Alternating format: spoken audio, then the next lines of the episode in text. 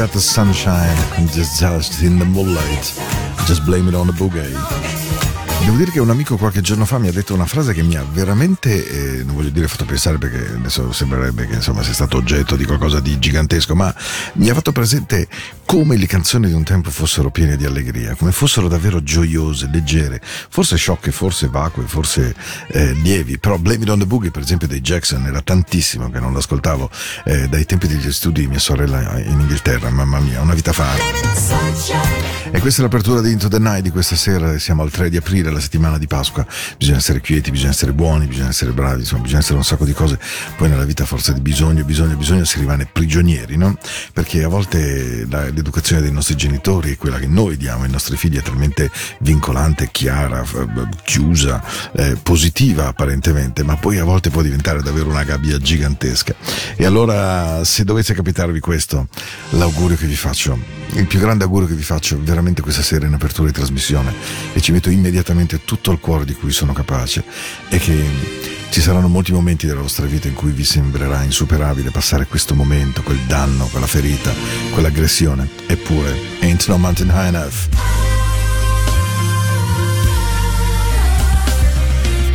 Non ci saranno mai montagne alte abbastanza, le supererò tutte. Che meraviglia. The Brown Ben arrivati, buona puntata e che le vostre montagne siano delle passeggiate anche quando vi tolgono il fiato, il coraggio, il cuore, il sangue.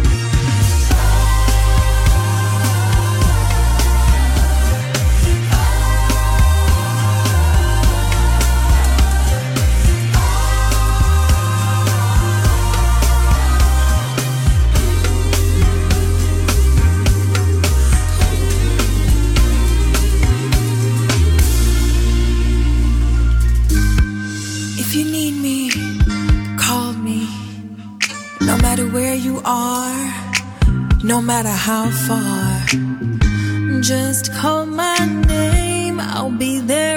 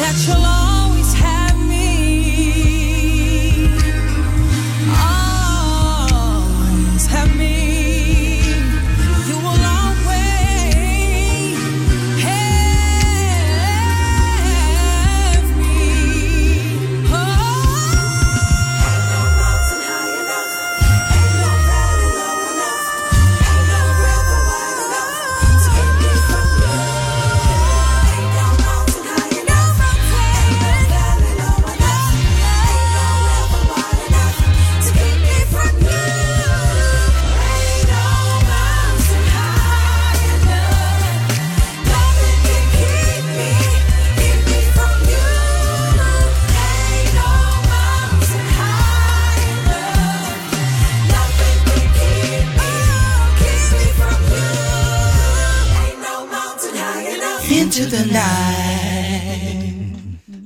Yeah. Into the night. Into the night. It started with a kiss.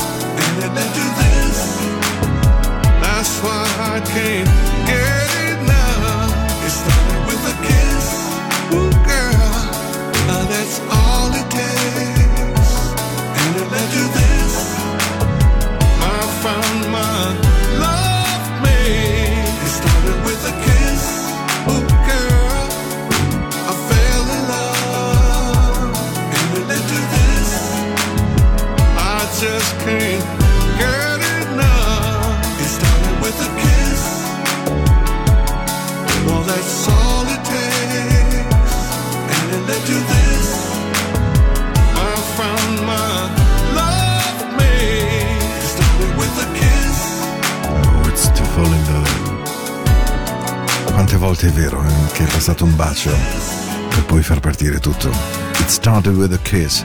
La canzone in realtà è dell'82 degli Hot Chocolate, quelli di You Sex a Thing. Poi Chris Jasper degli Ali Brothers l'ha rifatta molto più di recente, It started with a kiss, ed è proprio una bella, buona canzone, di quelle romantiche, di quelle notturne, di quelle adatte per un lunedì che apre la settimana. Com'è andato tra l'altro questo vostro lunedì? Impegnativo o speranzoso? Nel senso che il fatto di chiudere eh, chi due, chi tre giorni, chi qualche cosa di più, insomma, dipende dalle varie realtà, sia di lavoro che professionali che eh, studentesche.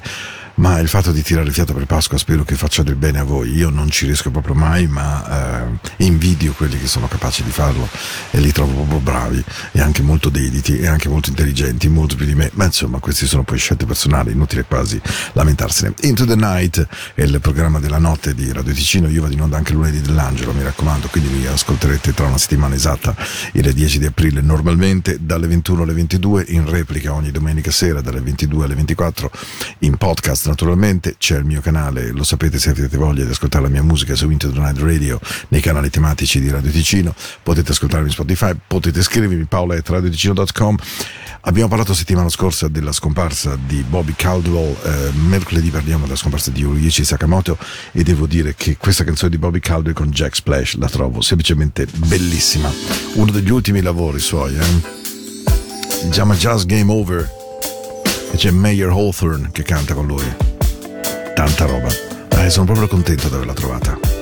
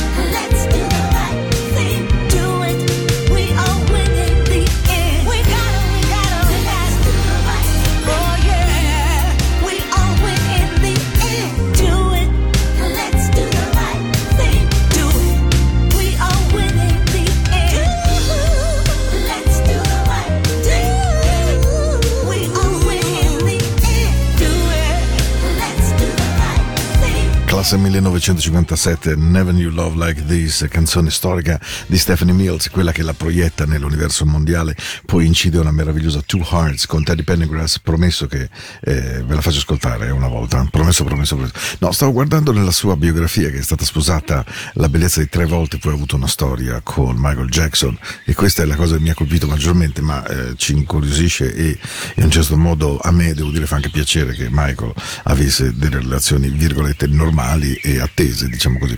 Il suo primo, marito, suo primo marito fu Jeffrey Daniel è vero non me lo ricordavo cantante di Shalamar dall'80 all'83 eh, lei toccata da un figlio solo Farid Mills avuto dal secondo matrimonio purtroppo affetto da un Down syndrome. Lei è veramente incredibile. Tra l'altro se avete la capacità di andare in, eh, in YouTube avete, avete voglia naturalmente dovete mettere Verzuz V-E-R-Z-U-Z è un concerto che lei ha tenuto nel novembre 2021 che mi sono ascoltato qualche sera fa in cui lei e Shaka Khan hanno fatto una sorta di battaglia sonora una contro l'altra ognuna interpretando i propri singoli, i propri hits. Qualcosa per chi ama il soul di semplicemente eh, straordinario e stravolgente. Dai che andiamo avanti. Questa è la nostra musica della notte. Ehi Just Kisses of Life.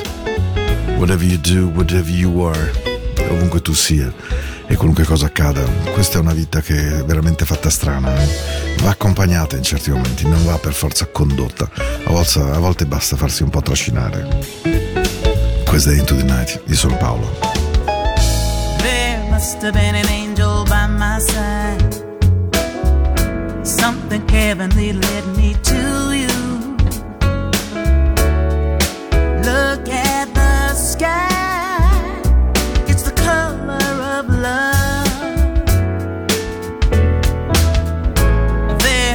There must have been an angel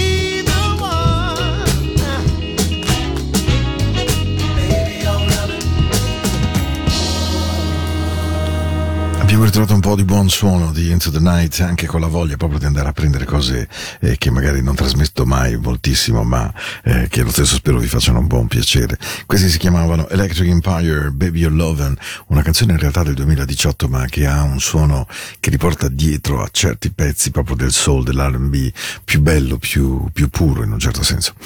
Oh, abbiamo già passato più di metà trasmissione insieme. Mi auguro che il suono vi piaccia, che vi rilassi, che vi faccia bene. Perché, uff, mamma mia, oh, eh, ragazzi, è un tempo veramente micidiale. Eh? Dai, quando arriva lui, eh. Mm.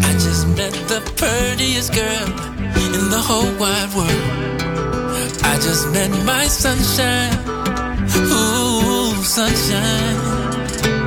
And she lights up the world because she's so fine, so fly.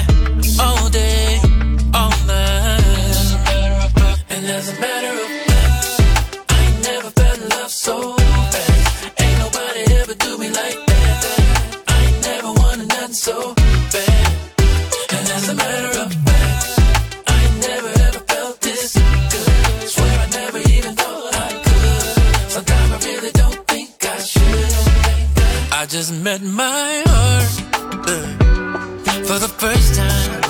I just met the craziest girl in the whole wide world, and I just felt the sun.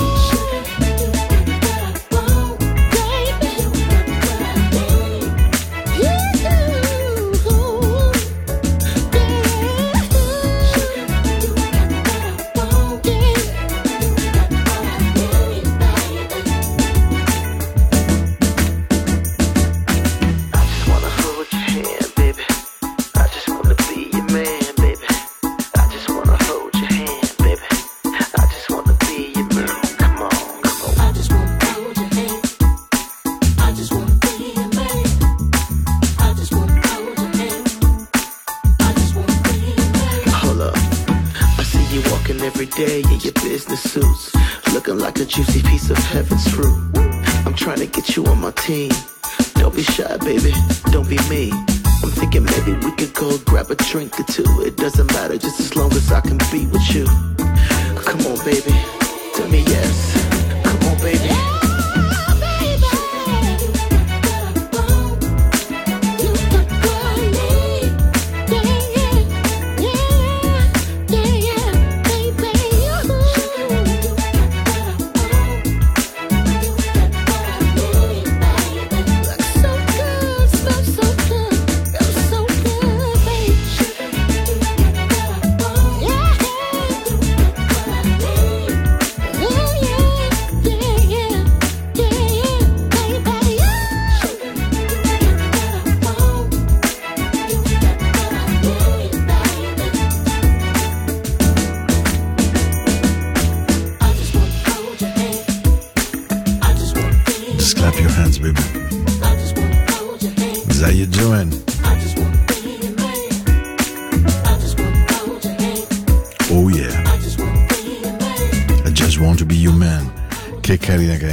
Got It, Barry Golden, un'altra delle canzoni che fanno parte delle novità che bah, insomma, cerchiamo, cerco di trasmettervi ogni volta.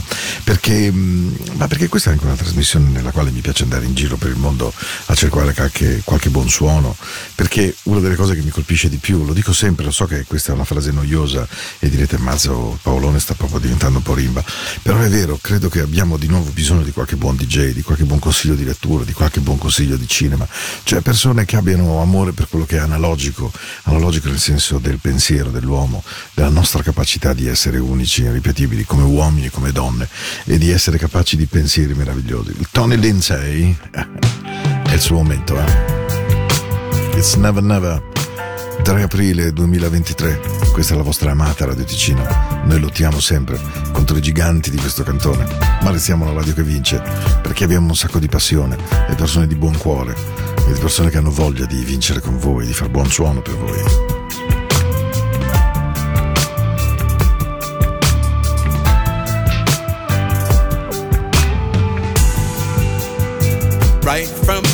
the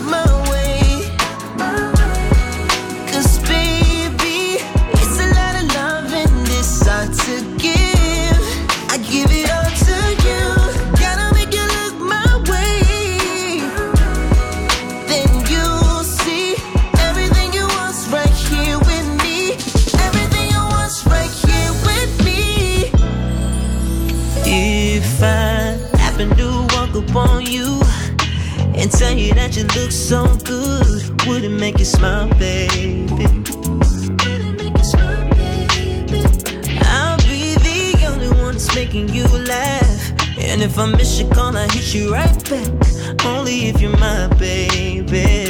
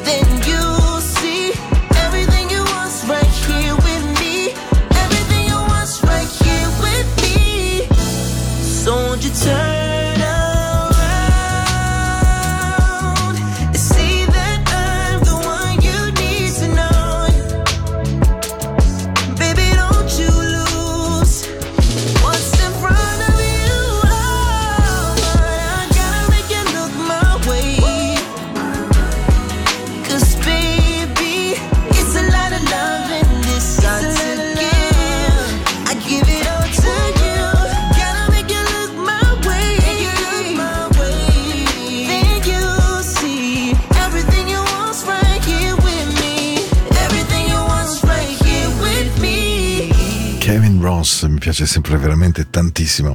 Lui è quello qua, il nuovo Lock My Way, appena uscito, come adoro Lady C, che sarà Patti LaBelle tra poco nel film della Hallmark Studios, e che è una voce tra le più belle che il Soul abbia oggi in giro, davvero. Cinquantenne, un bellissimo doppio live. Just I Need to Know. Questa è la parte finale di Into the Night, siamo nei 13 minuti finali, qui non si possono più sbagliare le canzoni. Eh.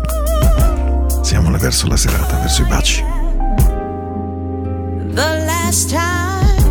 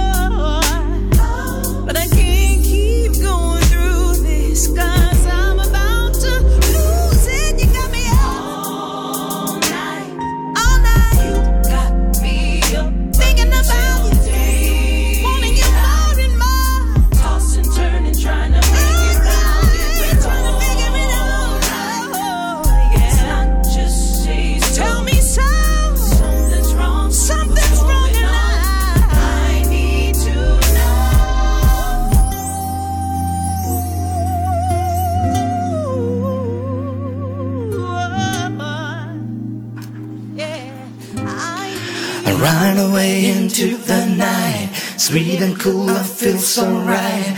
Music showed me right away, and now I know that this song will know. Lead me astray.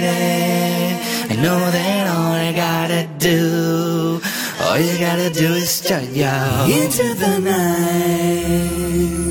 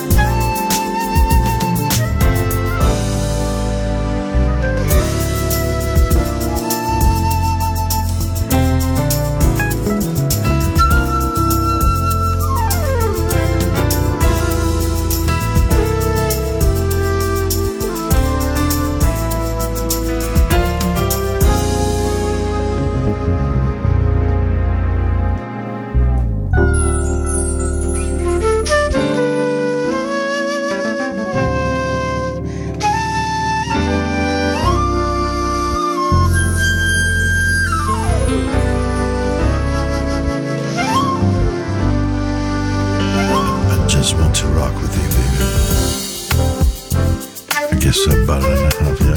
Yep, yep. Althea Rini, questo è il nome di questa ragazza splendida, flautista jazz, ispirata da Humbert Laws. Tempo d'oro del Fusion con Freddie Hubbard, Billy Cobham e tanti altri.